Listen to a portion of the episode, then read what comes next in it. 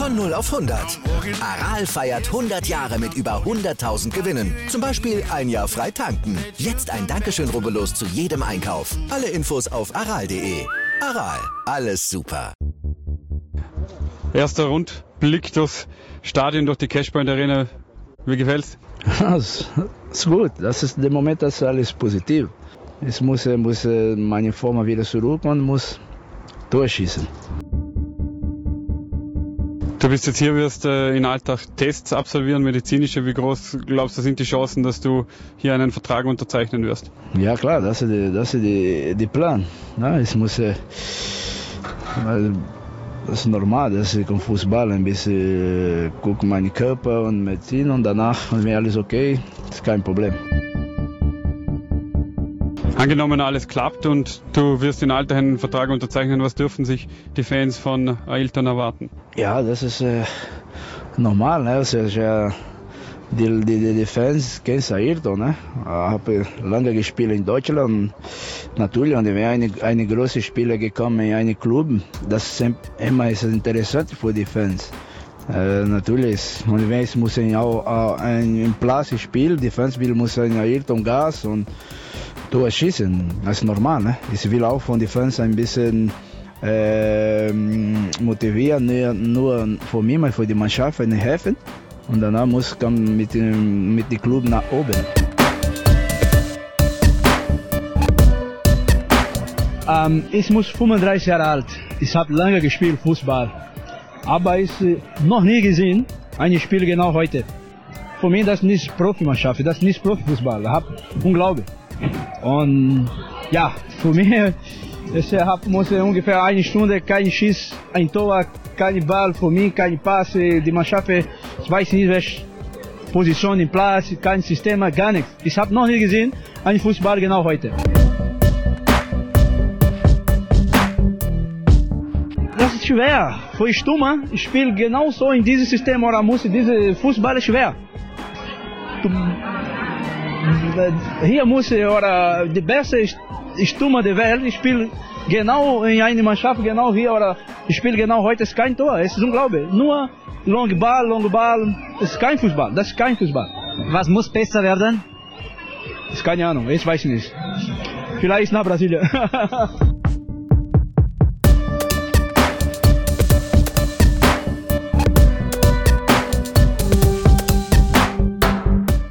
Sieben Tore in zwölf Partien. Das ist die nüchterne Bilanz des Engagements von Ailton González da Silva, kurz Ailton genannt, beim SC Rheintorf Alltag. Doch in Erinnerung blieb stets sein emotionaler Auftakt in Vorarlberg, als der Brasilianer den Journalisten erklärte, dass selbst der beste Stürmer der Welt hier kein Tor erzielt hätte und das alles überhaupt nichts mit Fußball zu tun hätte. In der Zwischenzeit hat sich viel verändert. Der Dorfclub aus Altach hat sich fest in der Bundesliga etabliert und konnte bereits in Europa erste Spuren hinterlassen. Das Schnabelholzstadion ist ein echtes Schmuckstück und der mitgliedergeführte Verein arbeitet wirtschaftlich erfolgreich. Ein wichtiger Baustein dieser durchweg positiven Entwicklung ist eine sehr erfolgreiche Geschäftsstelle an deren Spitze steht Geschäftsführer Christoph Lengle, der sich seit dem Jahr 2000 für den SCR Alltag engagiert und im Podcast berichtet der Geschäftsführer über die Gründe seines Erfolges bzw. die Gründe für die positive Entwicklung des SCA Alltag. Wie immer gilt auch diesmal, ich freue mich über Lob, Kritik, Anregungen, Themenvorschläge oder Ideen für Verbesserungen, schickt es mir über Facebook, Instagram oder Twitter oder direkt auf print.orange. Und jetzt viel Spaß mit Ausgabe 143.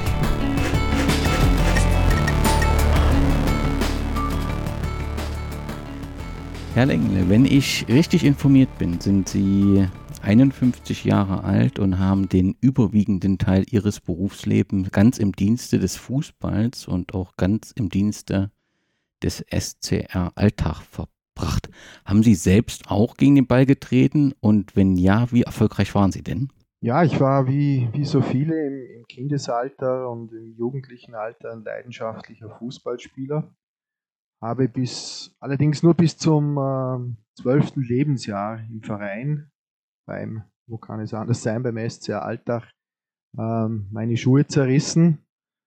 Ähm, habe, ja, habe aber auch festgestellt, oder sehr früh dann schon festgestellt, äh, es wird nicht zu zu großen Ehren reichen, aber dem Fußballsport bin ich immer verbunden geblieben, aber ich wollte dann äh, eigentlich nicht regelmäßig irgendwo am Vereinstraining so zwei, dreimal die Woche teilnehmen, sondern ich wollte Fußball spielen, äh, wann es mir Spaß macht und das war grundsätzlich eh jeden Tag. Äh, früher hat man noch viel auf den Wiesen oder auf den Straßen Fußball gespielt, äh, also nicht ausschließlich auf auf Fußballplätzen und, und äh, so war es dann bei mir dann auch schlussendlich auch. Ja bin ein bisschen vereinsmüde geworden, aber habe in meiner Freizeit, wie gesagt, fast täglich Fußball gespielt. Äh, aber fußballerisch habe ich in dem Sinn äh, überhaupt nichts vorzuweisen und äh, es war natürlich auch nie irgendwo auf einer Karriere oder auf einer Berufsplanung, dass ich irgendwann dann im Fußballgeschäft lande. Also insofern war ich ein, ein, ein Quereinsteiger, ja, der sich mittlerweile jetzt seit 21 Jahren im Fußballbereich bewegt oder beim SC Alltag und bin jetzt seit 14 Jahren äh, hauptberuflicher Geschäftsführer beim Club. Sie sagen es gerade, wie, wie kam das dazu, dass Sie im Jahr 2000, äh, wenn ich, glaube ich, zunächst als Sportchef im Verein ähm, ehrenamtlich, also noch nicht hauptamtlich tätig waren? Wie kam es dazu? Ja, das war sicher für viele Menschen überraschend, äh, dass damals äh, die Wahl auf mich, auf einen äh, No-Name im Fußballbusiness gefallen ist. Äh, ich wurde damals auch zu meiner Überraschung vom damaligen sportlichen Leiter äh, Rudi Ellenson beim SC Alltag äh, kontaktiert. Ich, ich, ich, lebe in Alltag, habe die Spiele des SC Alltag immer verfolgt, war immer Stadion war es damals keines, auf dem Fußballplatz, auch die Auswärtsspiele sehr oft besucht. Äh, ich habe die Materie Fußball interessiert, aber rein aus, als Hobby, rein aus, aus, aus Leidenschaft. Und ich wurde damals angesprochen, ob ich mir das vorstellen könnte. Äh, ja, anfänglich äh, selber total überrascht. Äh, bin dann für mich äh, ein Stück weit in die Tiefe gegangen, habe gesagt, äh, ja, das Ganze interessiert mich. Es ist für mich äh, irgendwo eine Schule fürs Leben. Unter dem Aspekt habe ich es auch gesehen und, und, und meine zweite Voraussetzung war, ähm, dass er mich äh, über einen längeren Zeitraum unterstützt und dass ich praktisch neben ihm äh, heranreifen, heranwachsen kann. Äh, nur hat das Ganze dann leider nur zwei bis drei Monate gedauert. dann habe ich im Endeffekt die Sache übernommen, weil er nicht mehr wollte.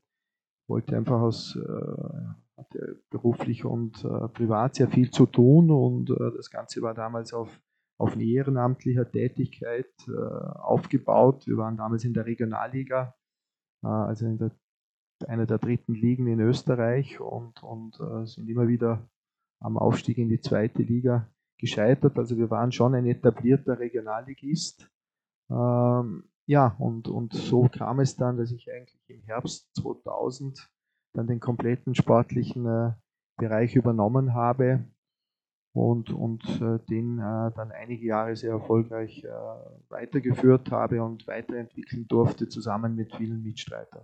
Wir kommen zu, bald auf diese sportlichen Leistungen und diese beeindruckende sportliche Entwicklung, aber es gab dann im Jahr, zunächst zu Ihnen, im Jahr, es gab im Jahr 2008 dann diese Umstellung, wo aus dem, aus dem ehrenamtlichen Sportchef in Geschäftsführer des SCA Alltag wurde. War das Plan oder war das einfach Zufall, weil die Entwicklung so positiv lief, dass man jetzt dann gesagt hat, wir brauchen hier eine hauptamtliche Geschäftsstelle und brauchen dort jemand an der Spitze, der auch diesen Verein kennt, fühlt und äh, damit eben auch jeden Tag ähm, ansprechbar ist? Es war eigentlich so, dass ich äh, Ende 2007, äh, wir waren damals in der zweiten Saison in der, in der Bundesliga, ähm, ja, standen äh, tabellenmäßig ganz gut da, haben eine erfolgreiche Herbstsaison gespielt.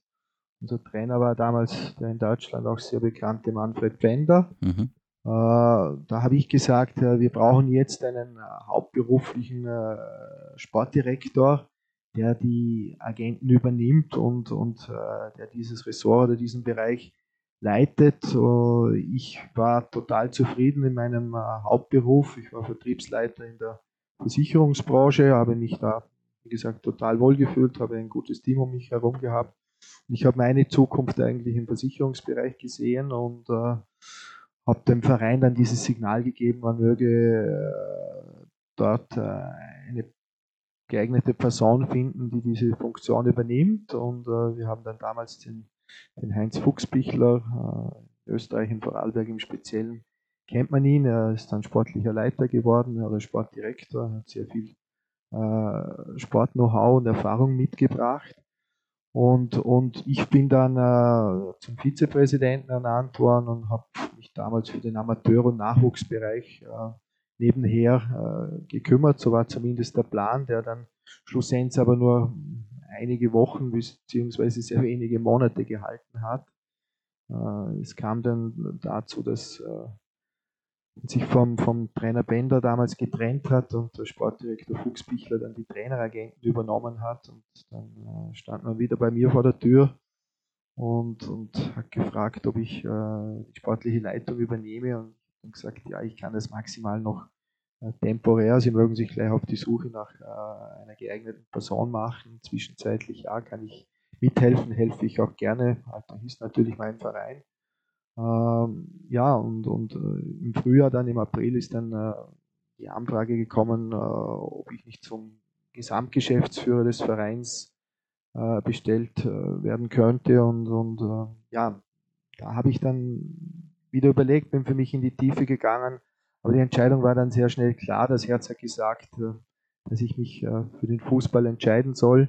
Wie gesagt, in der Funktion des Sportdirektors hätte ich mich nicht gesehen, weil ich da einfach nicht äh, diese, diese Vergangenheit im Fußball hatte. Und es ist einfach ein Unterschied, äh, ob jetzt ein, äh, ja, bleibt dabei, ohne mich kleiner zu machen, wie ich bin.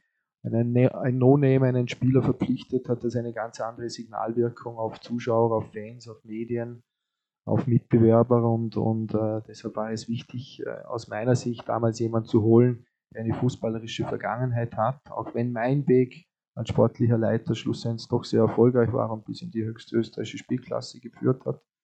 Äh, aber dann die, die Gesamtverantwortung äh, für den Verein zu übernehmen, zusammen mit einem sportlichen Leiter, mit einem Sportdirektor, das war so die Struktur, die ich mir vorgestellt habe und deshalb habe ich dann dort auch im, im Frühjahr 2008 Ja gesagt und, und äh, ja, mittlerweile bin ich jetzt, wie gesagt, im im 14. Äh, Jahr als Geschäftsführer beim SC Altach und hoffe, dass noch einige Jahre dazukommen. Wie groß ist die Geschäftsstelle aktuell? Mittlerweile sind wir acht Ganztagsmitarbeiter und eine Halbtagskraft, also die sich rein äh, den organisatorischen Bereich, um den administrativen Bereich, Ticketing, äh, Merchandising, äh, Spielbetrieb, äh, Spieltag etc. kümmert und, und davon losgelöst haben wir natürlich noch den etwas größeren Bereich, den Sportbereich. In Summe sind wir mittlerweile 59 äh, Mitarbeiter, sind nicht alle Vollzeit beschäftigt beim SC Altach. Der größte Bereich ist natürlich der Lizenzspielerbereich mit 29 Profis und ja, entsprechenden Trainerstab. Und so sind wir jetzt mittlerweile zu einem Mittelständler, ja, in Österreich äh, herangewachsen. Sie sagen, Sie gehen ins 14. Jahr als Geschäftsführer, das ohne jetzt die anderen, die Situation in den anderen Vereinen, Clubs im Detail zu kennen, scheint mir das ausgesprochen lang zu sein. Und äh, das ist ja letztendlich auch, insbesondere man den Sport sieht, eine Erfolgsgeschichte. Was, was sind die Gründe, dass diese Partnerschaft oder diese, Ar diese Arbeit so, so lange hält? Ist das im Verein? Ist das in der Region? Ist das in Ihnen begründet? Also so eine erfolgreiche Zusammenhalt, die so stabil über lang, lange Jahre hält, ist ja gerade im Fußballgeschäft sehr ungewöhnlich. Was sind da für die Hintergründe? Ja, zum einen ist es in der Tat so, ich bin jetzt wirklich der Dinosaurier unter den Geschäftsführern in der österreichischen Bundesliga. Äh, ich habe in den all, all den Jahren natürlich viele kommen und gehen gesehen. Äh, was ja per se nichts, nichts Erfreuliches ist, wenn da eine gewisse Fluktuation, die der Beruf, die der Sport leider natürlich auch mit sich bringt, das gehört vermutlich teilweise auch äh, zum Geschäft. Was die Gründe waren, wieso äh, ich jetzt mittlerweile auf äh, so eine langjährige Erfahrung beim SC Alltag zurückblicken darf. Äh, ich denke, ich habe den Verein mitentwickeln dürfen, ich durfte den Verein mitgestalten, kenne dadurch äh, natürlich den Club auch, äh, ja, wie man so schön sagt, fast in- und auswendig.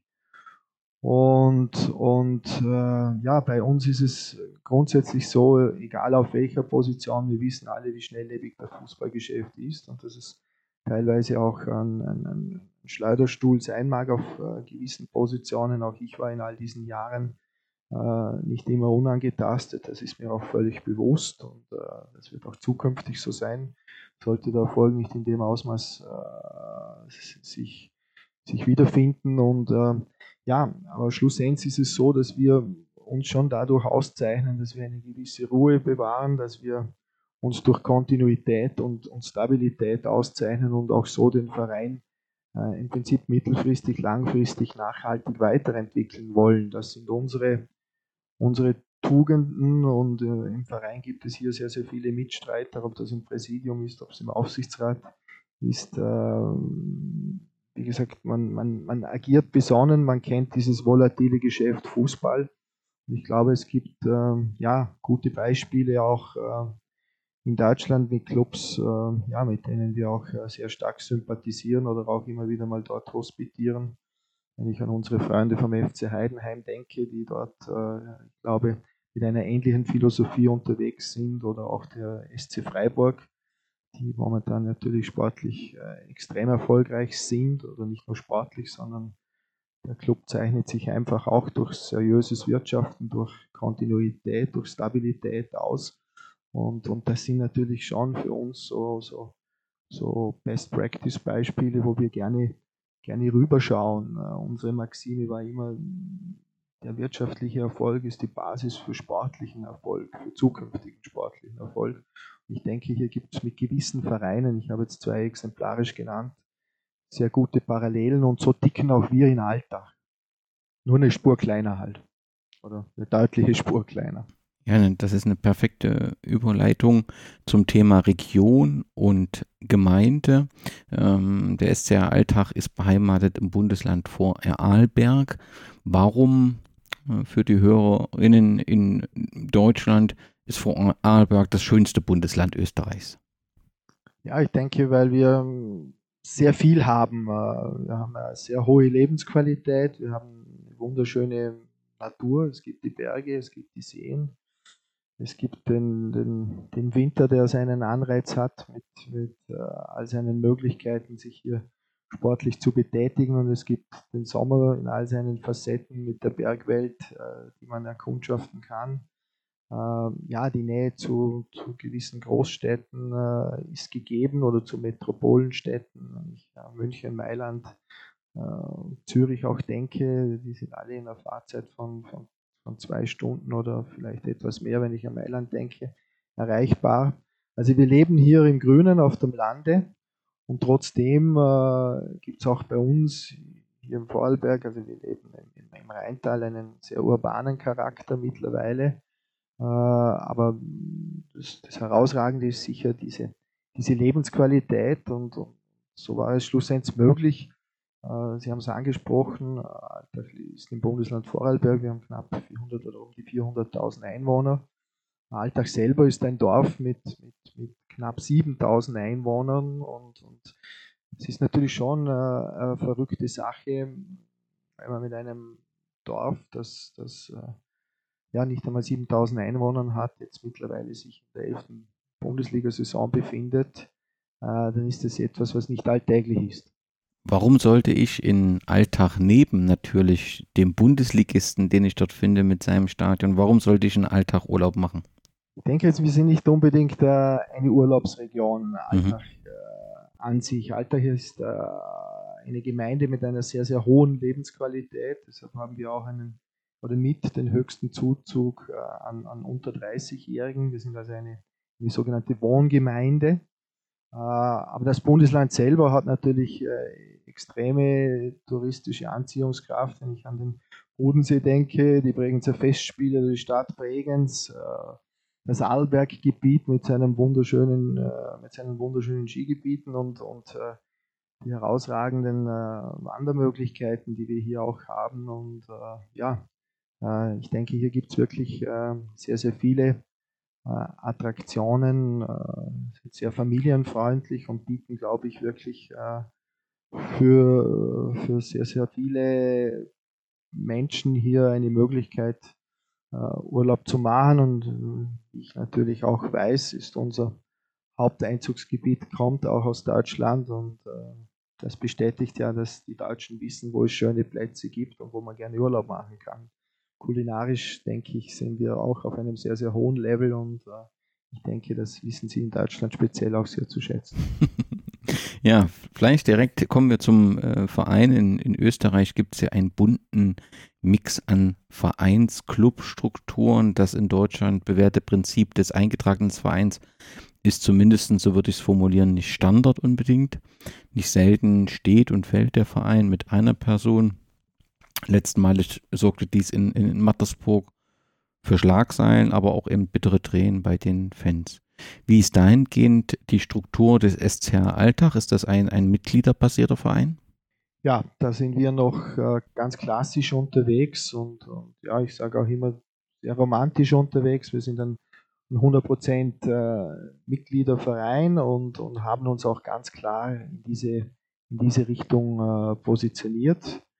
Äh, das haben wir auch äh, aktuell in keiner Sekunde vor aufzugeben. Äh, wir sind hier sehr klar auf unserer Führungsebene. Wir haben zwei Präsidenten, den Peter Pfanner und den Werner Gunst, die beide sehr erfolgreiche Familienunternehmer sind. Und ja, aber so tickt auch der, der, der gesamte Verein, dass wir uns dieser Struktur oder dieser, ähm, dieser Form verschrieben haben. Es hat auch bei uns schon äh, Avancen gegeben und hätte die Möglichkeit gegeben, äh, bei uns gibt es ja auch diese 50 plus 1 Regelung, wie sie in Deutschland bekannt ist.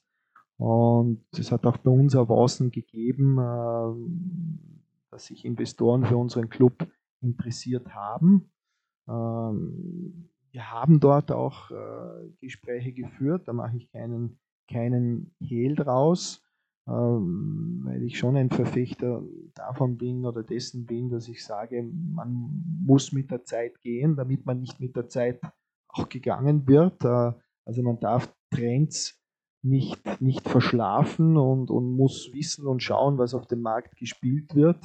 Aber für uns war dann sehr, sehr schnell klar, ähm, dass wir an diesem EV festhalten wollen und dass wir diesen Weg äh, weitergehen werden. Aber ich kann natürlich nie sagen, dass sowas in, in Stein gemeißelt ist. Das wäre aus meiner Sicht auch, auch falsch.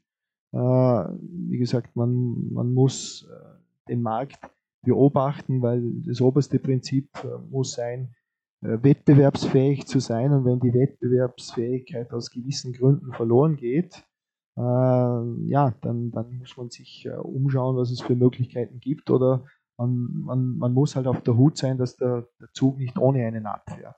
Sie haben es angesprochen, der Fruchtsaftunternehmer Peter Pfanner ist seit 2019 Präsident. Ähm, wenn ich es richtig gefunden habe, stieg er vor 15 Jahren mit seinem Unternehmen, den Pfanner Fruchtsäften, als, als Sponsor ein. Jetzt erfolgte dann der Aufstieg zum Präsidenten. Ist das ist das Zufall oder ist das eher ein Grundsatz, dass man so einen Nachfolger, wenn es eben einen neuen Präsidenten, ein neuer Präsident gesucht wird, auch aus den eigenen Reihen sucht und äh, nicht unbedingt den externen Geldgeber nimmt? Oder war es eben in diesem Fall eher Zufall? Ja, ich denke, unser Verein zeichnet sich schon hier auch durch eine sehr große Kontinuität und Stabilität aus. Ich habe es jetzt nicht exakt im Kopf, aber ich denke, seit den 80er Jahren hatte der SC Alltag äh, vier Präsidenten, äh, wobei unser Ehrenpräsident Karl-Heinz Kopf äh, zwei Ehren geprägt hat. Und, und man schaut natürlich schon sehr gerne in den, den eigenen Reihen und ob es da geeignete Leute gibt, weil es natürlich ein Riesenvorteil ist. Die Leute sind mit dem Club gewachsen, die kennen den Club dann teilweise ja natürlich sehr, sehr gut oder wie ihre Westentasche, wie man so schön sagt. Und äh, ja, deshalb ist es aus unserer Sicht natürlich schon ein, ein, ein, ein, großer Vorteil, wenn man sich mit Leuten umgeben kann, äh, von denen man weiß, wie sie tickt, die die Philosophie des Clubs mitgehen. Ähm, wenn man Leute von außen hereinholt, äh, birgt das unter Anführungszeichen auch eine gewisse Gefahr. Die haben auch äh, vermutlich äh, gewisse Vorstellungen, was, was äh, ja, auch nichts Schlechtes ist. Also ich möchte das nicht falsch verstanden wissen.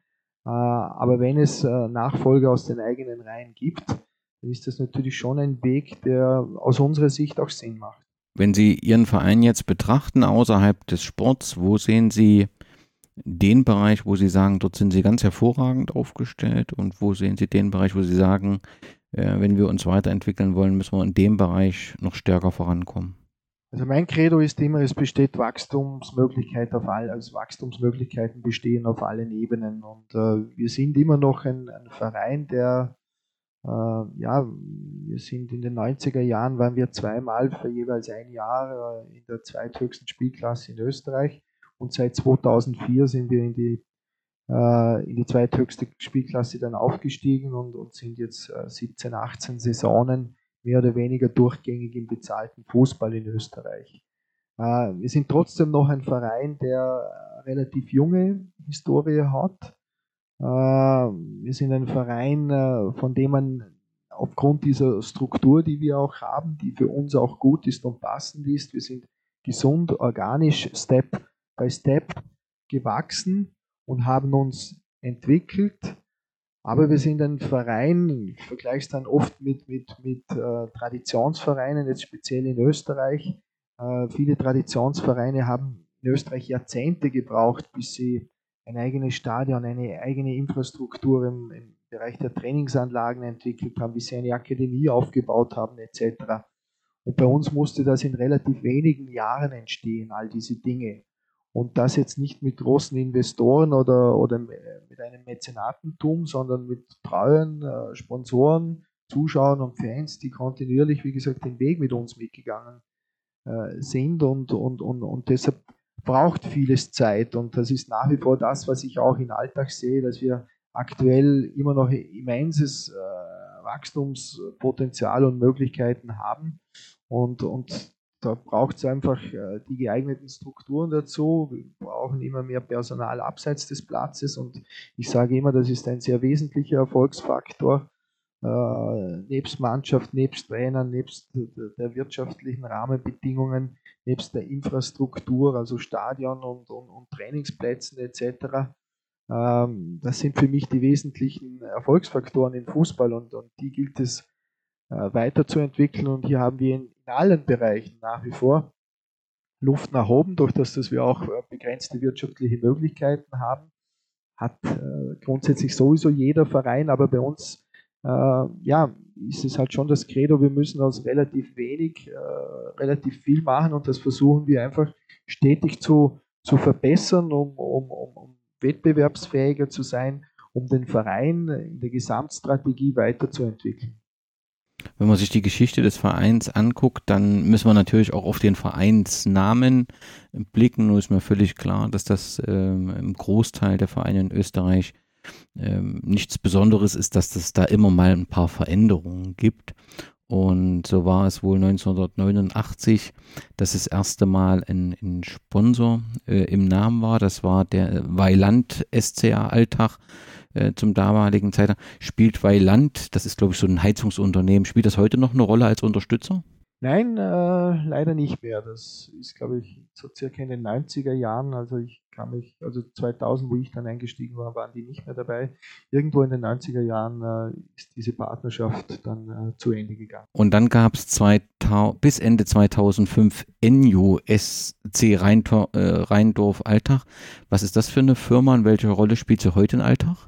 Ja, das, das ist eine Altacher Firma, Firma, die im Reinigungsbereich äh, unter, unterwegs ist. Äh, unser Ehrenpräsident mittlerweile auch, der Johannes Engel, hat über ja auch fast zwei Jahrzehnte äh, die, die Geschicke des Vereines geleitet. Äh, und er ist äh, nach wie vor mit dem Verein verbunden und, und hat, wie gesagt, äh, sehr lange aktiv äh, im Vereinsgeschehen mitgewirkt, sei es als Präsident oder eine Zeit lang dann auch im Aufsichtsrat. Ich muss mich jetzt, wenn ich drüber nachdenke, fast korrigieren.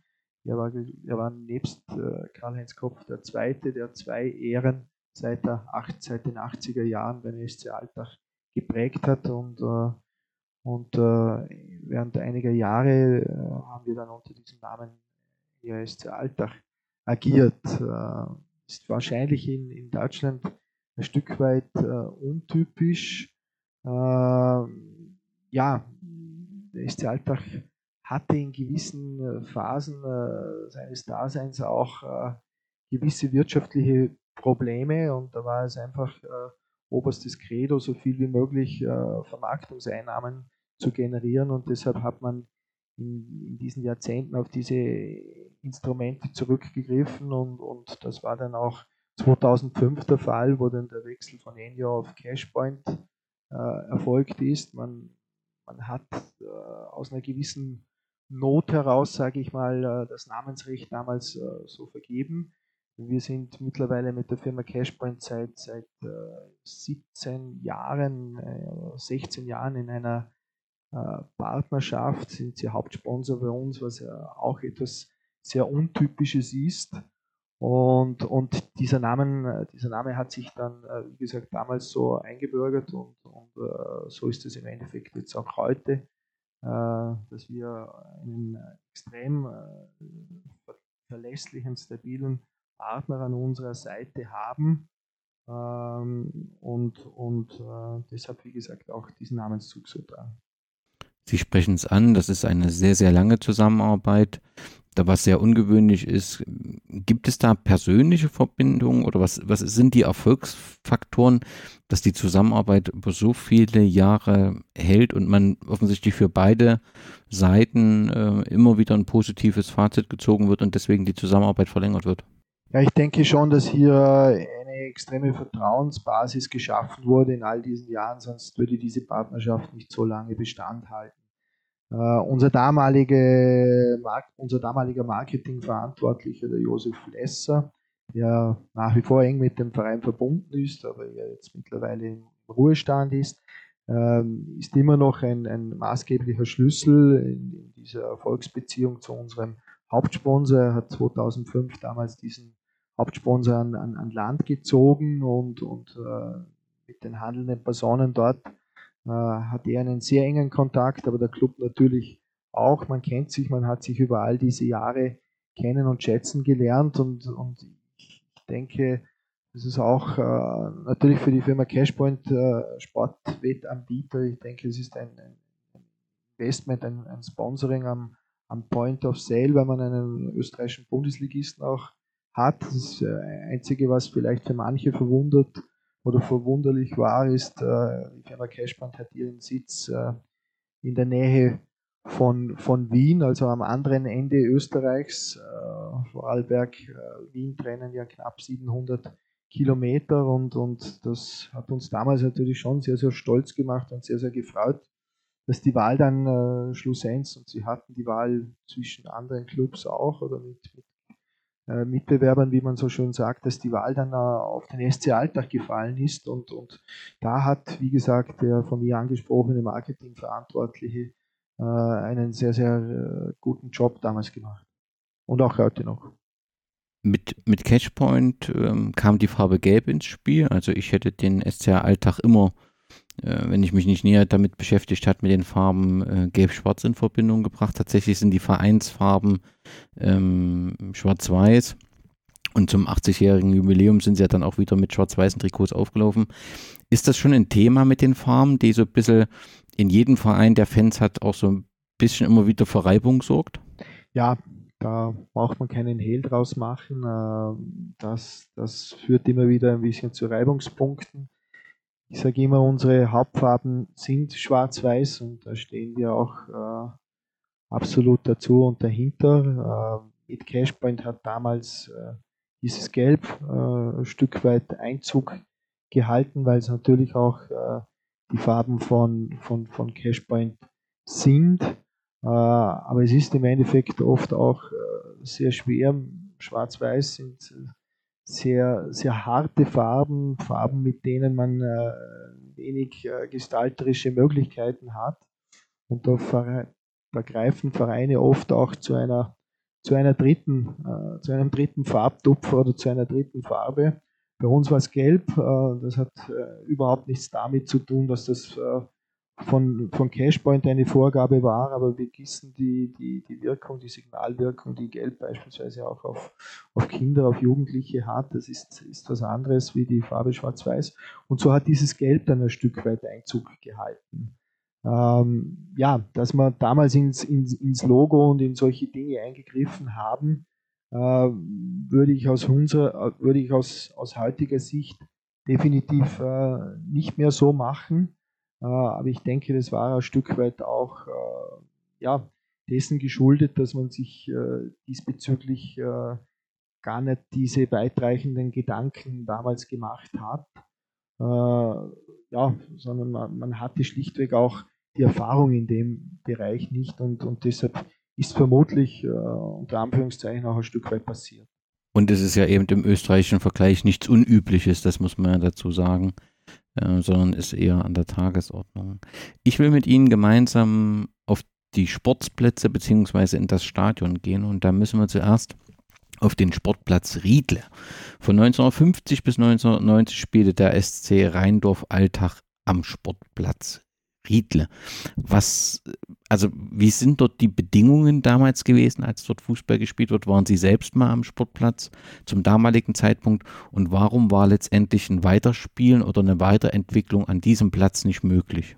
Ja, ich, kenn, ich kenne den, den, den Sportplatz Riedle aus meiner eigenen Zeit, wo ich bis 1982 dann selber äh, aktiv im Verein tätig war.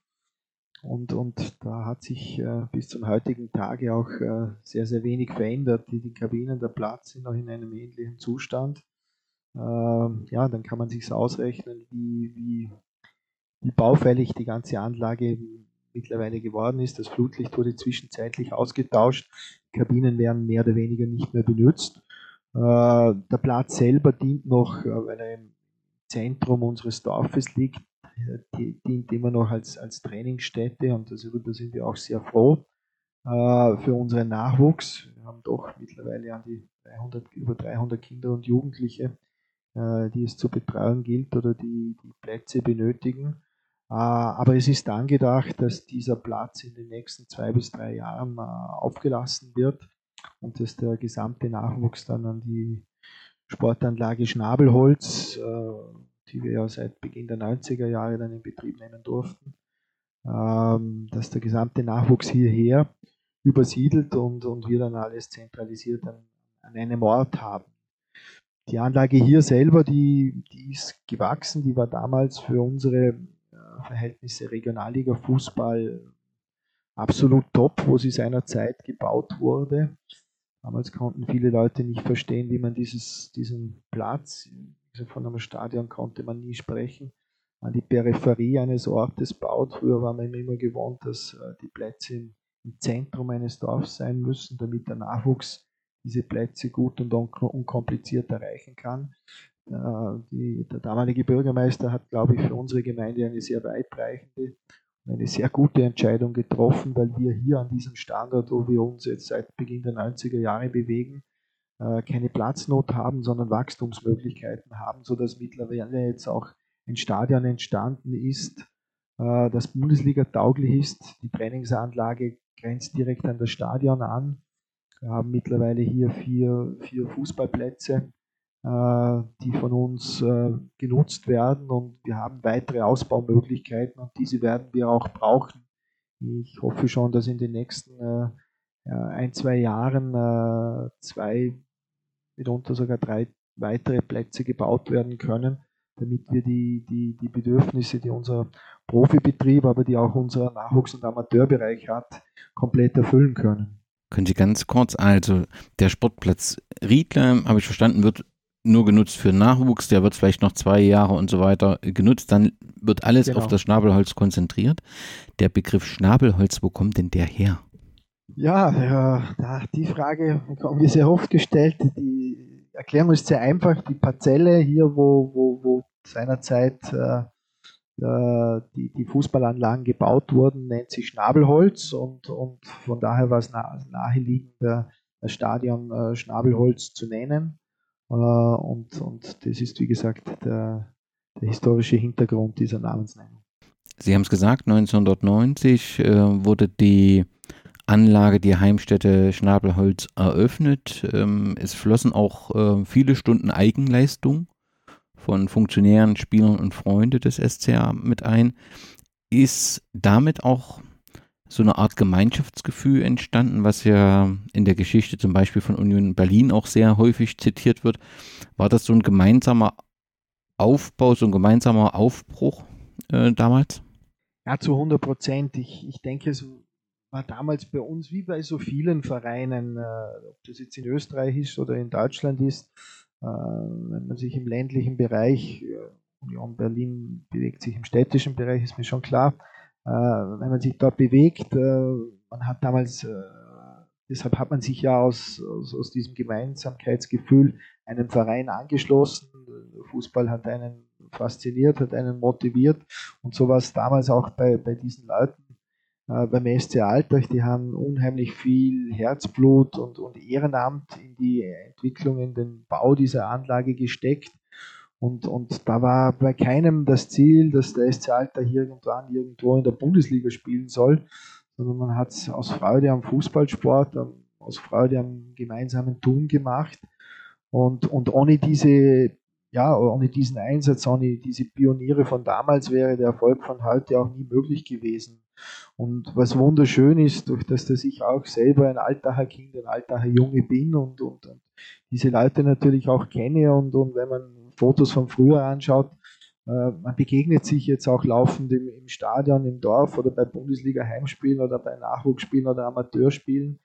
Diese Leute sind nach wie vor da, die, die damals, äh, wie gesagt, eine Riesenleistung für den Club vollbracht haben und, und sind mit dem Verein nach wie vor auch äh, sehr, sehr eng verbunden. Und es äh, ist schon eine sehr, sehr schöne Geschichte und, und, und für mich auch immer wieder ein, ein Indiz, wie, wie familiär der Verein sich jetzt im Endeffekt auch in den Profifußball hineinentwickelt hat. Wenn man das Thema Stadion, Alltag, Vorarlberg ähm, in der Vergangenheit betrachtet, dann kommt man automatisch zu dem Thema Landesstadion und FC Vorarlberg. 2006 gab es eine Diskussion und auch eine Machbarkeitsstudie zu einem Vorarlberger Landesstadion, was in anderen Bundesländern, soweit ich das richtig verstanden habe, nicht unüblich ist. Und deswegen gab es grundsätzlich auch positive Signale so ein zentrales äh, Stadion ähm, zu machen. Warum konnte dieses Projekt, letztendlich ähm, ähm, nicht funktionieren? Ähm, kann ich nicht zu 100% beantworten. Ich denke, die Frage müsste man vermutlich noch verstärkt der Landespolitik dann schlussendlich stellen. Äh, natürlich waren wir damals als SC Alltag auch äh, in diese Gespräche äh, mit, mit äh, eingebunden. Äh, es gab damals, ich denke, im sicher an die vier Vereine. Ich denke, Bregenz, Dornbirn, Lustenau und, und, Alltag waren sie in etwa die, die Protagonisten. Äh, schlussendlich wird es wahrscheinlich daran gescheitert sein, dass es zu viele Clubs gegeben hat, die ihre eigenen Interessen verfolgt haben und, und die dem Thema Landesstadion äh, nichts abgewinnen konnten. Äh, ich bin da ein bisschen gespalten. Äh, ich bin oft schon der Meinung, man sollte vielleicht eine Sache ordentlich machen und sich auf die fokussieren, ähm, wie, wie, wie drei, vier Geschichten äh, nur so zu 50 Prozent zu machen oder nicht, nicht, nicht zu 100 Prozent irgendwo dahinter zu stehen. Äh, schlussendlich ist die Diskussion damals dann, oder es wurde so entschieden, wie es entschieden wurde und, und äh, es hat sich dann aber schlussendlich herauskristallisiert, dass äh, der, der den längeren Atem hat, der wird zur Nummer 1 werden. Und ähm, im Endeffekt ist es auch so, dass wir, ja, wenn man die Tabellen seit äh, der Spielzeit 2005, 2006 hernimmt, ähm, ja, dann waren wir in allen Tabellen äh, Nummer 1 im Vorarlberg und haben diesen Status jetzt auch seit, seit 17 Jahren äh, mittlerweile erfolgreich äh, verteidigt und, und äh, unseren Vorsprung, speziell was jetzt die Infrastruktur und was das Stadion betrifft auch und auch die Trainingsbedingungen äh, betrifft, äh, haben wir sehr, sehr erfolgreich und konstant ausgebaut. Äh, ist ja immer nur davon die Rede, dass man äh, ein Stadion benötigt, um, um Bundesliga zu spielen. Äh, ich denke, man braucht auch professionelle Rahmenbedingungen dazu und da gehören Plätze dazu, da gehört ein, ein professionelles Trainingszentrum dazu. Mit dem Stadion alleine spiele ich noch nicht Bundesliga. Ähm, ja, aber das war damals, äh, wie gesagt, die Entscheidung, die so getroffen wurde und so ist dann jeder, jeder Verein äh, aus meiner Wahrnehmung heraus seinen Weg gegangen. Die Antwort wird, würde genauso ausfallen, wenn ich Sie zum FC Vorarlberg ähm, frage oder sagen Sie da, da gab es nie Gespräche und da hatten wir auch nie irgendwie Intention, äh, dort mit zu diskutieren. Zu einem, zumindest das habe ich das ein paar Mal gelesen, dass es solche Gedankenspiele gab äh, aus mehreren Clubs und ich nehme an, das wird aus dem Bereich sein, den Sie gerade genannt haben, einen zentralen Club zu machen, der dann auch vom Land gefördert wird.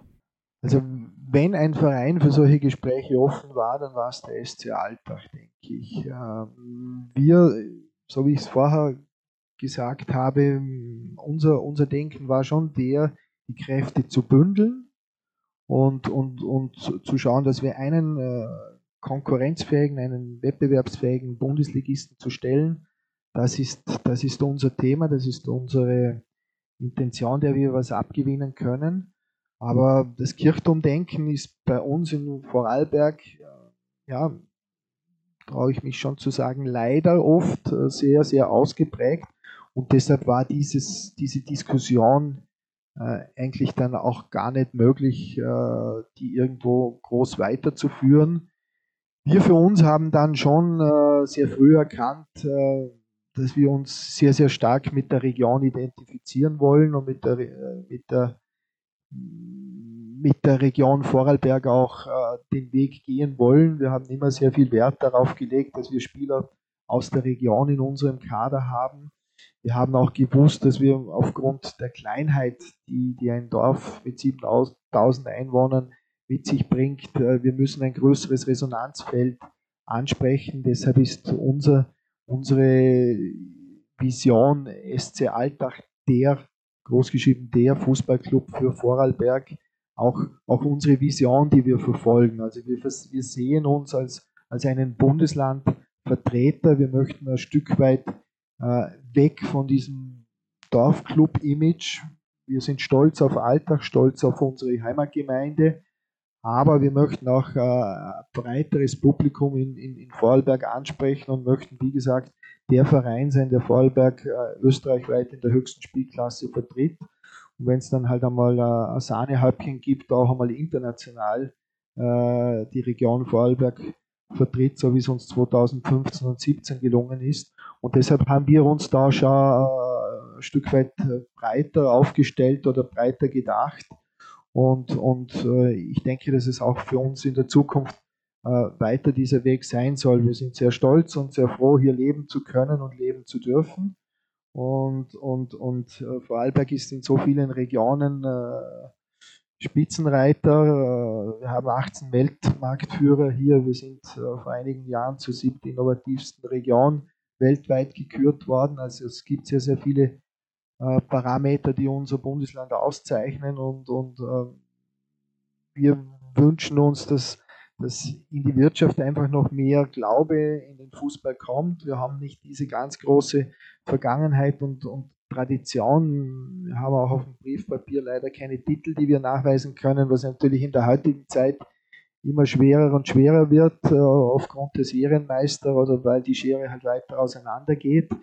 Aber der, die, dieser Glaube, an dem arbeiten wir Tag für Tag, dass wir noch mehr äh, es gibt sehr viele Industriefirmen hier, die sehr, sehr viele Möglichkeiten hätten, aber die es natürlich jetzt nicht unbedingt äh, aus, aus marketingtechnischen Gründen äh, die Notwendigkeit haben, in den Fußball zu investieren, wenn dann wahrscheinlich nur unter dem Aspekt des Standortmarketings.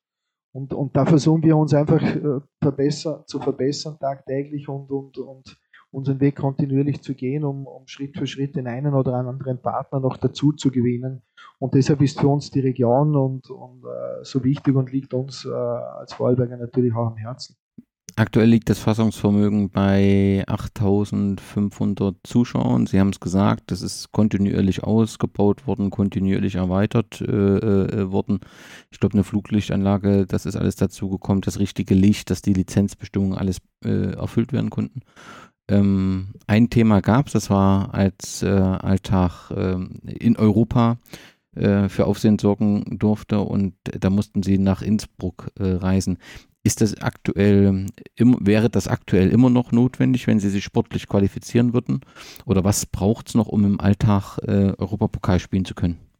Ja, Sie sprechen es an, das war damals, wie gesagt, der ganz große Wermutstropfen, äh, dass wir hier bei uns, Vorarlberg oder in unserem Stadion, äh, nicht international spielen konnten. Wir waren dann sehr, sehr froh, äh, dass wir in Innsbruck aufgenommen wurden und 2015 und 2017 die Spiele auch dort austragen durften. Äh, mittlerweile haben wir das Stadion insofern weiterentwickelt. Es war dann äh, 2017 schon möglich, die erste und zweite äh, Qualifikationsrunde der Europa League hier in Alltag zu spielen. Für die Runde 3 und 4 mussten wir dann nach Innsbruck gehen. Mittlerweile könnten wir auch die Runde 3 und 4, also sprich das Playoff 4 spielen. Erst bei einem Einzug in die Gruppenphase äh, wäre es jetzt notwendig, nach, nach, nach Innsbruck zu gehen, da unser Stadion, äh, wie gesagt, äh, mittlerweile die Kriterien bis zum Playoff erfüllt. Aber ab der Gruppenphase ist ein Kategorie 4 Stadion äh, notwendig mit äh, 8000 äh, Sitzplätzen und einigen anderen Parametern, die es zu erfüllen gilt. Äh, und, und, und diese Vorgaben äh, erfüllen wir momentan nicht. Und äh, es ist unser großes Ziel und das Big Picture, das wir verfolgen, dass wir ein Stadion der Kategorie 4 in den nächsten Jahren hier entwickeln möchten oder entstehen lassen möchten, damit, damit ein Umzug in ein anderes Bundesland nicht mehr notwendig ist. Wir haben in Österreich neun Bundesländern Bundesländer, sieben davon haben äh, ein Stadion dieser Gütekategorie 4. Äh, Burgenland und Vorarlberg haben keins und eigentlich ist es äh, sehr, sehr schade, dass in einem äh, so hochentwickelten Gebiet, wie, wie wir leben, wie, wie, wir, wie wir wohnen, äh, es kein so ein Stadion gibt. Und, und das verbinde ich halt immer wieder ein bisschen mit der, mit der Vergangenheit und der Historie dass es nie lange einen Club gegeben hat, der sich über einen längeren Zeitraum äh, in der Bundesliga halten konnte oder in der höchsten Spielklasse halten konnte. Äh, und umso wichtiger ist es, äh, dass wir uns Jahr für Jahr etablieren und hier diese, diesen Nachweis erbringen, ähm, dass Vorarlberg sehr wohl auf die Bundesliga-Landkarte in Österreich gehört. Nun ist der SCR Alltag einige Zeit in der Bundesliga, aber es gibt einen zweiten Verein aus der Region, der sich anschickt, aufzusteigen. Das ist Austria Lustenau und Sie haben es ja angesprochen, das gehört natürlich dazu, wenn man so eng beieinander ist, gibt es da auch eine entsprechende äh, Rivalität. Aber äh, wir hatten im Vorfeld äh, des Podcasts die HörerInnen äh, gefragt, äh, was gibt es denn für Fragen, was sollen wir denn den Geschäftsführer fragen? Und da tauchte natürlich das Thema auf, was passiert denn, wenn im nächsten Jahr Austria Lustenau aufsteigt und braucht ein Stadion. Wären Sie denn im Schnabelholz willkommen und könnten dort spielen oder wird es die Anfrage gar nicht geben? weiß, dass das die Leute und, und, und die, die Menschen in Vorarlberg beschäftigt. Äh, natürlich auch für uns in Alter ist das ein Thema. Wir haben sehr früh in der Saison gesehen, dass, dass äh, Lustenau sportlich auf einem sehr, sehr guten Weg ist, dass die eine Mannschaft haben, die es heuer definitiv schaffen kann. Mittlerweile bin ich äh, auch der Meinung, dass sie es schaffen wird. Äh, aber die Frage kann nicht ich beantworten. Äh, die Frage muss man ganz klar nach Lustenau stellen. Ich kenne deren Pläne und Überlegungen überhaupt nicht. Bis dato ist alles, was ich weiß, äh, entnehme ich auch äh, aus den Medien und aus der Presse. Und, und da ergibt sich für mich ein ganz klares Bild. Äh, sie sind sehr sicher, dass sie ihr eigenes Stadion bauen und ihren eigenen Weg gehen. Und, und so soll es dann auch sein. Und schlussendlich ist es nicht unsere Aufgabe, die Probleme anderer zu lösen. Und, und, und deshalb kann ich zu dieser Frage zum aktuellen Zeitpunkt auch gar nicht sagen, weil es auch äh, bis dato keine Anfrage an uns gegeben hat. Okay, aber das ist ja dann letztendlich eine klare Antwort, wenn es keine konkrete Anfrage gegeben hat, dass man, oder dann liegt die Vermutung nahe, dass man das versucht, anders zu lösen. Ein Thema äh, ist die Fanszene. Der SCR-Alltag darf sich freuen, eine Fanszene oder eine wachsende Fanszene zu haben. Wie läuft die Zusammenarbeit zwischen Verein und Fans? Also aus meiner Sicht äh, sehr gut. Ich, ich, ich denke, mit Fans gibt es immer in gewissen Bereichen äh, Auffassungsunterschiede. Aber ich denke, unsere Szene hat sich über all diese Jahre sehr, sehr gut entwickelt. Dass es mal den einen oder anderen Ausrutscher gibt, gehört, denke ich, auch dazu. Aber die sind größtenteils auch immer wieder im Rahmen gewesen und, und äh, Fans sind für uns äh, wichtig. Wir alle haben gesehen, äh, wie, wie sich Spiele anfühlen äh, äh, wenn keine Zuschauer im Stadion sind. Wir mussten diese Erfahrung leider machen. Befinden uns jetzt leider aktuell ja wieder in Österreich im vierten Lockdown und stehen jetzt wieder vor zwei Heimspielen ohne Zuschauer. Das ist etwas, ähm, ja, das wir eigentlich gehofft haben, dass das nicht mehr passiert. Vor fünf, sechs Wochen hat es, glaube ich, keiner geglaubt, dass das nochmals notwendig wird. Jetzt ist es so, also wie gesagt, Fans äh, ein ganz, ganz wichtiger Faktor und ich denke, es sollte auch äh, in allen Bereichen nach Möglichkeit immer ein, ein, ein, ein Miteinander und uh, keinesfalls ein Gegeneinander sein. Man muss Verständnis, gegenseitiges Verständnis uh, aufbringen. Es gibt auch Grenzen, die werden teilweise von gewissen Fans auch überschritten, aber die zähle ich dann auch nicht zu diesen wirklichen und zu diesen wahren Fans, über die wir jetzt eigentlich sprechen. Ähm, ja, aber ich denke, es ist wichtig, dass äh, viel kommuniziert wird, dass ein offener Austausch stattfindet. Und, und mit den vernünftigen Leuten kann man da, glaube ich, dann auch die, die, die richtigen Entscheidungen treffen, äh, damit sich äh, das Ganze atmosphärisch und, und äh, auch im Stadion ähm, die Stimmung äh, dadurch weiterentwickeln kann. Und Fans können auch in gewissen Bereichen auch immer wieder mal positive Impulse liefern, äh, die uns als Verein auch in der Gesamtstrategie dann auch wieder weiterbringen. Im, Im März hat der Verein gemeinsam mit Fans ein Innovation Lab Projekt gestartet. Was verbirgt sich hinter dieser Idee bzw. dem zugehörigen Portal? Und wird es konkret, gibt es äh, da schon Umsetzungen? Ja, das war eine Idee, die während eines der, der, einer, einer der Lockdowns äh, durch, durch einige Sympathisanten in unserem Verein geboren wurde. Sind, bei uns bringen sich sehr viele Leute ehrenamtlich äh, beim Verein ein in den verschiedensten Bereichen, Facetten. Äh, es gibt ein, ein, Arbeitsteam beispielsweise, die sich handwerklich äh, an der Instandhaltung des Stadions, der Trainingsanlagen äh, immer wieder ehrenamtlich einbringen und diese Leute haben gesagt, wir haben andere Qualitäten wie, wie, wie, wie handwerkliche Tätigkeiten sie möchten ihr, sie kommen aus den verschiedensten Bereichen, sei es aus dem Marketing, sei es aus dem IT-Bereich etc. Und die haben diese Idee des Innovation Labs äh, dann äh, ins Leben gerufen. Ähm, die haben dann eine entsprechende Homepage diesbezüglich auch äh, entworfen und, und haben dort Anfragen entgegengenommen und äh, die bringen sie dann äh, an den Verein weiter, all ihre Ideen und die sammeln wir da und die werden dann gewertet und, und manche dieser Ideen werden dann auch umgesetzt. Also ich glaube, ich habe jetzt nicht die genauen Zahlen im Kopf, aber es werden circa die 30 Ideen und, und, und drei, vier dieser Ideen sind äh, mittlerweile auch schon umgesetzt worden.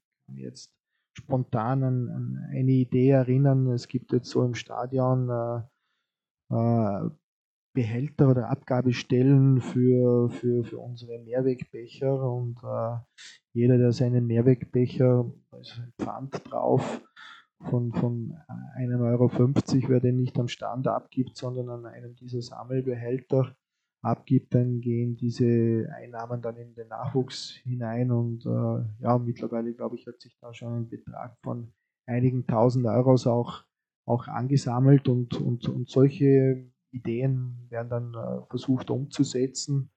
Äh, aber bis hin auch äh, aktuell, glaube ich, unser, unser, unser Videoanalyst wird mit Datenmaterial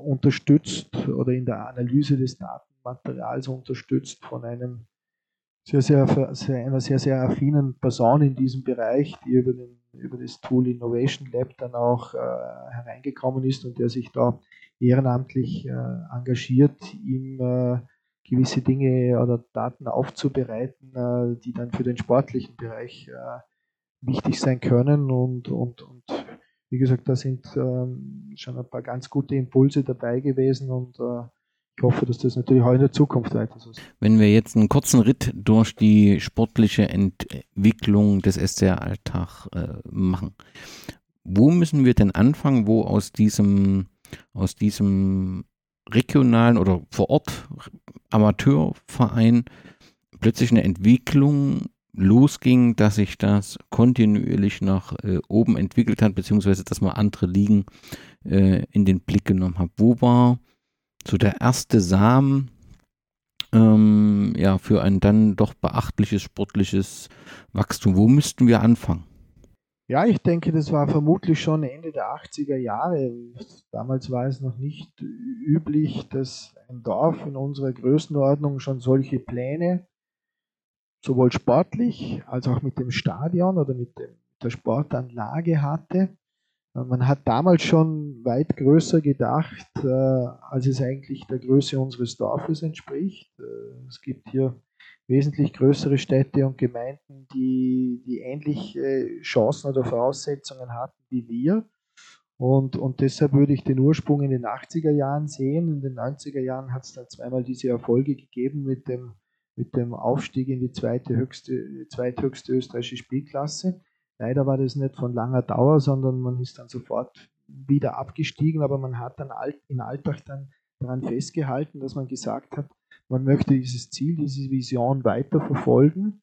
Äh, wie gesagt, es hat dann aber auch Jahre gegeben, wo der sportliche Erfolg ausgeblieben ist und, und, und man wirtschaftlich auch an Grenzen gegangen ist, wo das Ganze auch auf, auf relativ dünnem Eis dann äh, unterwegs war. Ähm, und dann kam dann natürlich der, der Durchbruch 2004. Ähm, Davor sind wir viele, viele Jahre immer wieder knapp daran gescheitert, wurden Zweiter, wurden Dritter. 2004 ist es dann in die, die zweithöchste Spielklasse hinaufgegangen und 2006 äh, sind wir dann für viele überraschend in die Bundesliga aufgestiegen. Damals sehr, sehr, äh, ja,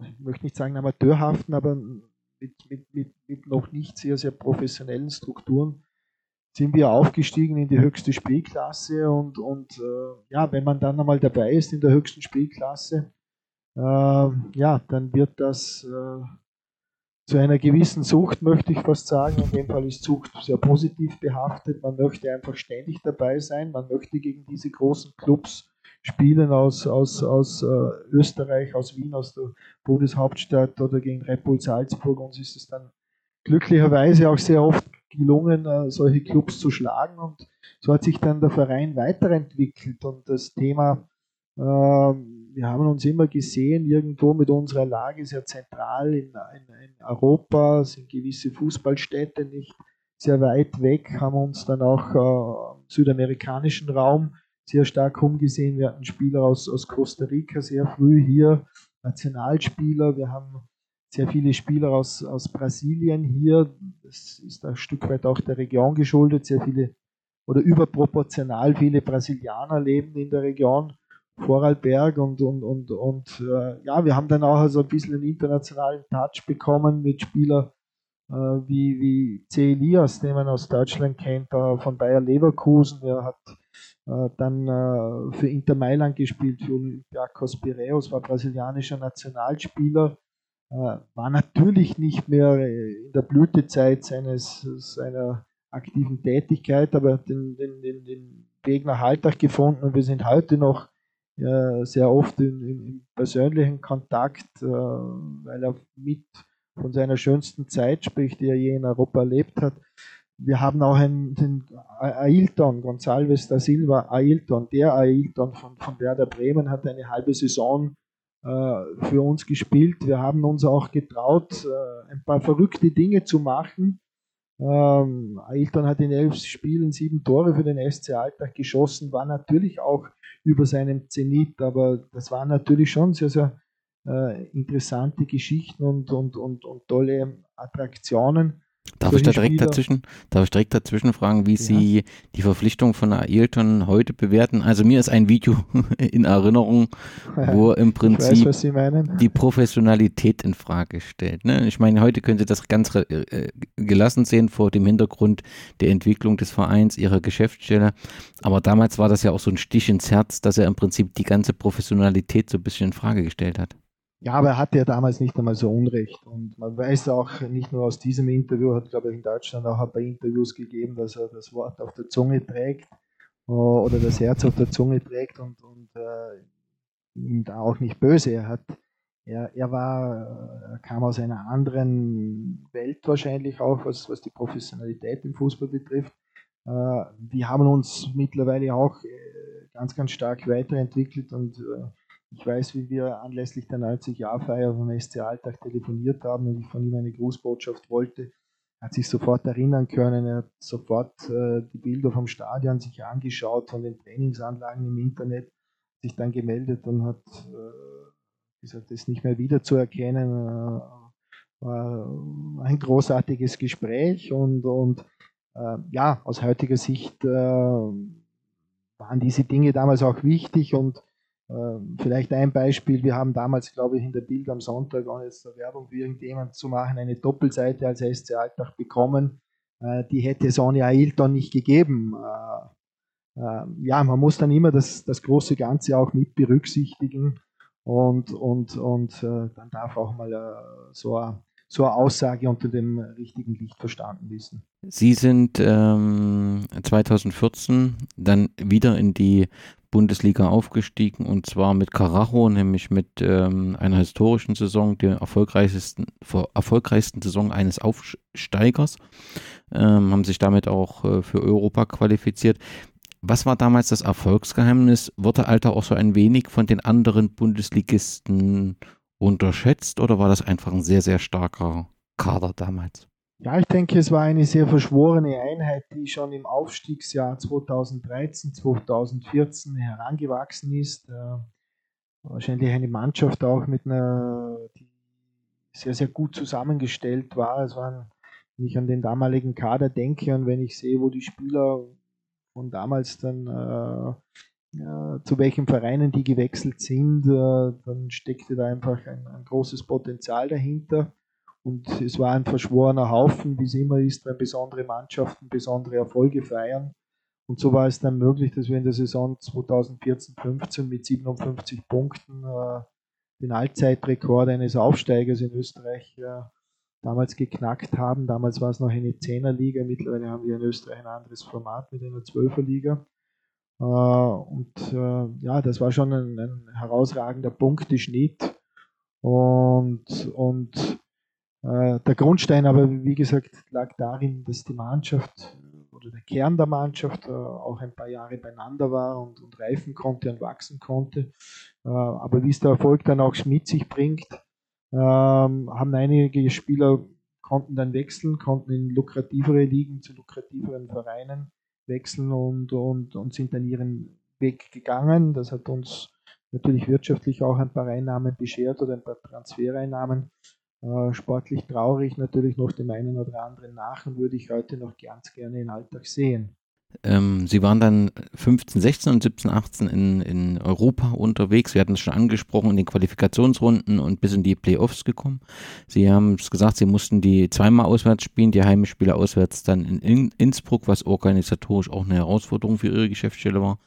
Kann man zusammenfassend fragen, hat sich ähm, die Europa League finanziell gelohnt oder ist eher, muss man das auch wieder im Gesamten betrachten, dass man halt nach Europa äh, teilnehmen konnte, Werbung für die, für die Marke SCR Alltag machen musste, muss man das mit berücksichtigen? Also für uns war es Werbung, war es Erfahrung und äh, es war ein, ein, extremer Aufwand, eine extreme, Belast, eine extreme Belastung äh, für alle Mitarbeitenden, sowohl im sportlichen als auch im organisatorischen Bereich.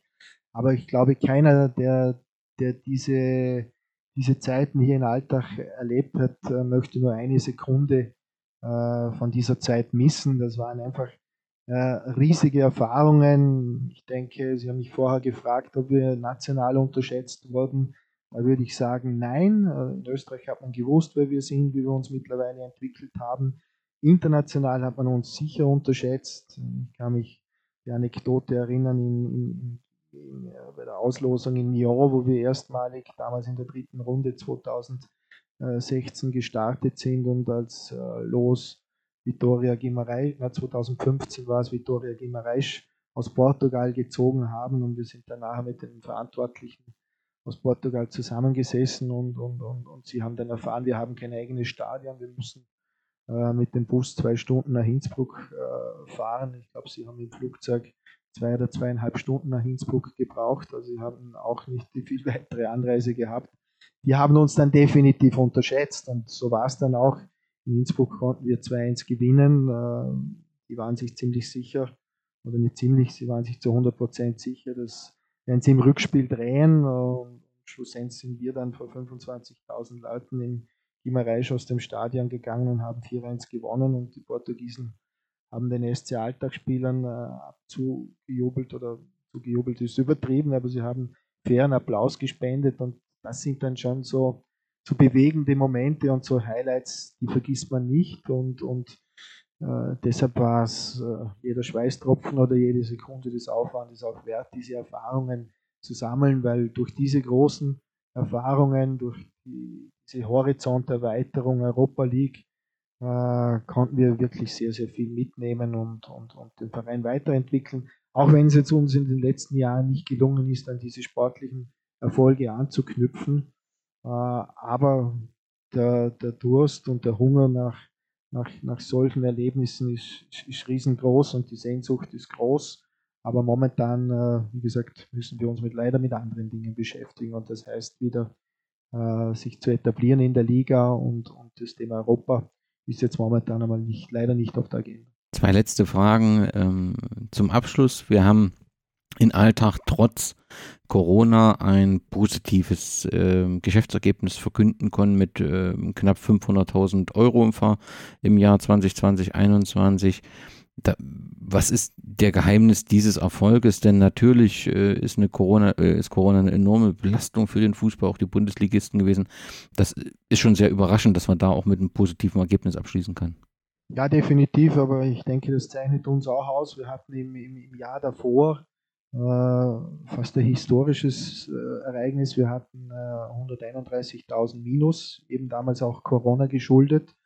Und, und das rote Zahl hat es in Alter in den letzten 15 Jahren einmal gegeben. Und wie gesagt, letztes Jahr war es das zweite Mal, sonst ist es uns immer gelungen, ausgeglichen bis überaus positiv zu wirtschaften. Deshalb waren auch die großen Investitionen in die Infrastruktur möglich. Und äh, so wie wir halt dann äh, dort auch wieder aufgestellt sind, war es unser primäres Ziel, wir müssen dieses Ergebnis korrigieren, so schnell wie möglich, egal was kommt. Und, und das war jetzt einfach im, im Wirtschaftsjahr 2021, haben wir an einigen Schrauben gedreht. Wir haben unpopuläre Maßnahmen äh, gesetzt, unter anderem äh, unsere Zweitvertretung, unsere zweite Mannschaft haben wir vom, vom Spielbetrieb abgemeldet, damals als diese Entscheidung getroffen wurde also für uns einfach richtig. Wir, wir, es war durch Corona nicht absehbar, inwieweit wir unterstützt werden, auch äh, seitens der Politik beispielsweise. Wie stehen die Sponsoren zu uns? Wie stehen die Zuschauer zu uns? Da war so viel Ungewissheit und, und das war eine dieser Maßnahmen, die, wie gesagt, äh, uns auch viel Kritik im eigenen Verein gebracht hat. Ähm, wir haben Transfererlöse erzielt konnten Spieler verkaufen. Das äh, ist auch ein Teil des äh, Geschäftsmodells in, in, in Alltag und, und ich habe es auch erwähnt, auch die Politik hat in Österreich nicht auf den Sport vergessen und so hat es gewisse Einnahmenentgänge wurden äh, bezuschusst seitens, seitens der, des Bundes und das hat uns äh, das Überleben dann schlussendlich auch erleichtert. Für viele Vereine war das Ganze sehr, sehr existenzbedrohend. Für uns war die eine oder andere Finanzspritze aus dem Bereich überlebenswichtig, aber äh, primär ist es dem geschuldet, dass wir durch unsere eigenen Maßnahmen äh, äh, Einnahmen generieren konnten oder ein Sparpotenzial gefunden haben, dass es möglich war, diesen Überschuss zu erwirtschaften. Sie haben es angesprochen, aktuell ähm, befindet sich ähm, der SCR-Alltag am Tabellenende und ähm, kämpft um den ähm, Klassenerhalt. Nun geht die Saison noch ein Stück, aber äh, konsequent ist natürlich die Frage, was sind die Gründe dafür, dass der SCR-Alltag auch in der Saison 2022, 2023 in der ersten Liga spielt? Weil wir die Qualität haben, weil wir überzeugt sind davon, dass, dass wir äh, unsere Situation richtig einschätzen und, und, und, und gut einschätzen. Äh, wir sind momentan letzter, aber wir haben auch äh, ein Spiel weniger und die Liga ist extrem nahe beieinander. Das, das wird auch so bleiben. Das ist auch in Österreich dem Ligamodus geschuldet. Es wird ein Grunddurchgang gespielt mit 22 Runden, also Hin- und Rückspiel in einer 12er Liga dann werden die Punkte halbiert, dann rückt das Feld äh, wieder zusammen und äh, es gibt ein oberes und ein unteres Tableau. Äh, 1 bis 6 spielen gegeneinander und 7 bis 12 spielen gegeneinander. Und dann aufgrund der Halbierung und der vielen direkten Begegnungen kommt dann nochmals extrem viel Spannung und Dramatik hinein. Äh, wir haben diesen Modus jetzt dreimal erlebt, dreimal im unteren Playoff. Äh, ja, die, die Liga ist aktuell noch so nahe beieinander, dass auch äh, es theoretisch möglich ist, dass wir äh, uns im oberen Playoff im, im, im Frühjahr wiederfinden. Äh, also ich möchte da überhaupt noch nichts vorwegnehmen. Im Fußball sagt man immer das nächste Spiel. Äh, auf dieses gilt es den Fokus zu richten. Wir haben jetzt am Samstag ein sehr wichtiges, ein sehr richtungsweisendes Spiel gegen äh, Tirol vor, vor, der Nase und, und wir möchten dieses positiv natürlich bestreiten, um, um so schnell wie möglich halt die, die, die rote Laterne abzugeben.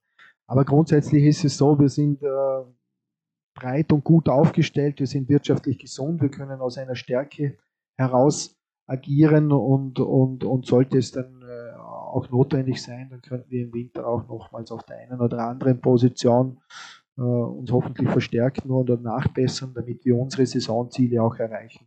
Herr Lengle, ich darf mich sehr bedanken für die Einblicke in eine fantastische Entwicklung eines äh, Vereins in Vorarlberg. Ich darf Ihnen viel Erfolg für die aktuelle äh, Saison äh, wünschen und ähm, herzlichen Dank und machen Sie es gut. Sehr, sehr gerne. Danke auch. Danke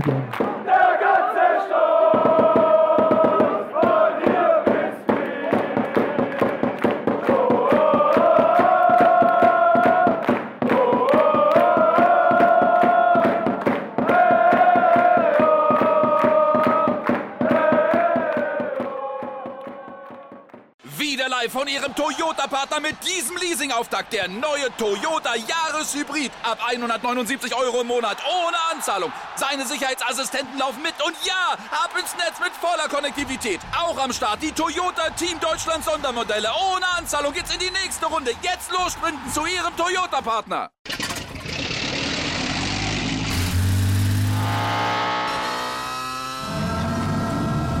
Von 0 auf 100. Aral feiert 100 Jahre mit über 100.000 Gewinnen. Zum Beispiel ein Jahr frei tanken. Jetzt ein Dankeschön, rubbellos zu jedem Einkauf. Alle Infos auf aral.de. Aral, alles super. Ich habe mich natürlich schockverliebt, weil die war wirklich ganz, ganz klein. So begann die Mensch-Hund-Beziehung zwischen Christina und Tierschutzhund Frieda. Und wie es danach, nach dem ersten Moment der Verliebtheit, so weiterging und welche Klippen es danach zu umschiffen galt, das hört ihr in der neuen Ausgabe von Iswas Dog, dem Podcast für harmonische Mensch-Hund-Beziehungen. Iswas Dog mit Malte Asmus. Überall, wo es Podcasts gibt.